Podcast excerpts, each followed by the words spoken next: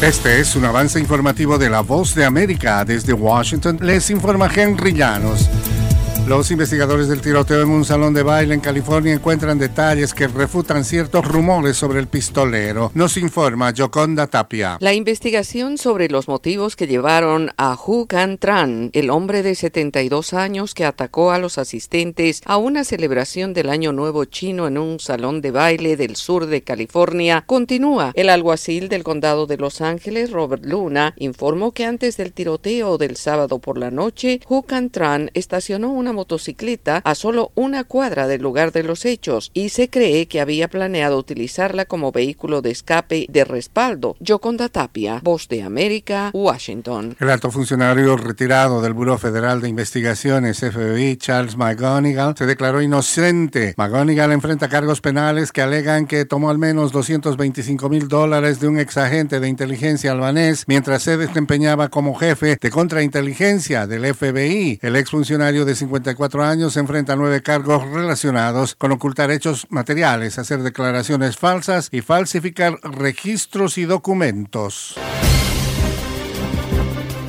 Les saluda Gonzalo Abarca y quiero invitarles a que escuchen de lunes a viernes Foro Interamericano. Las noticias. Lo que sí podemos saber ahora es que la policía está en el... Gracias, Gonzalo. La situación que se está presentando en este... El análisis. Incluyendo eliminar, esto es muy importante. El debate. El Partido Republicano tenía dos candidatos. Todo en un solo lugar. Boanoticias.com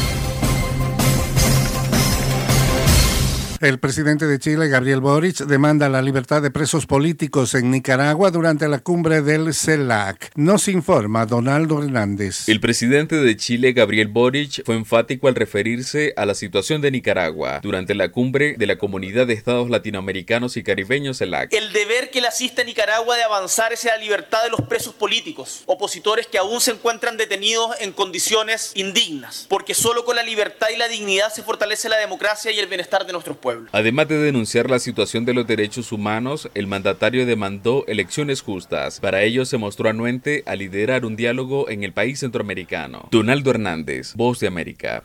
La policía registró la casa del sospechoso de dos ataques a iglesias el día anterior en los que un hombre murió y un sacerdote resultó herido de gravedad.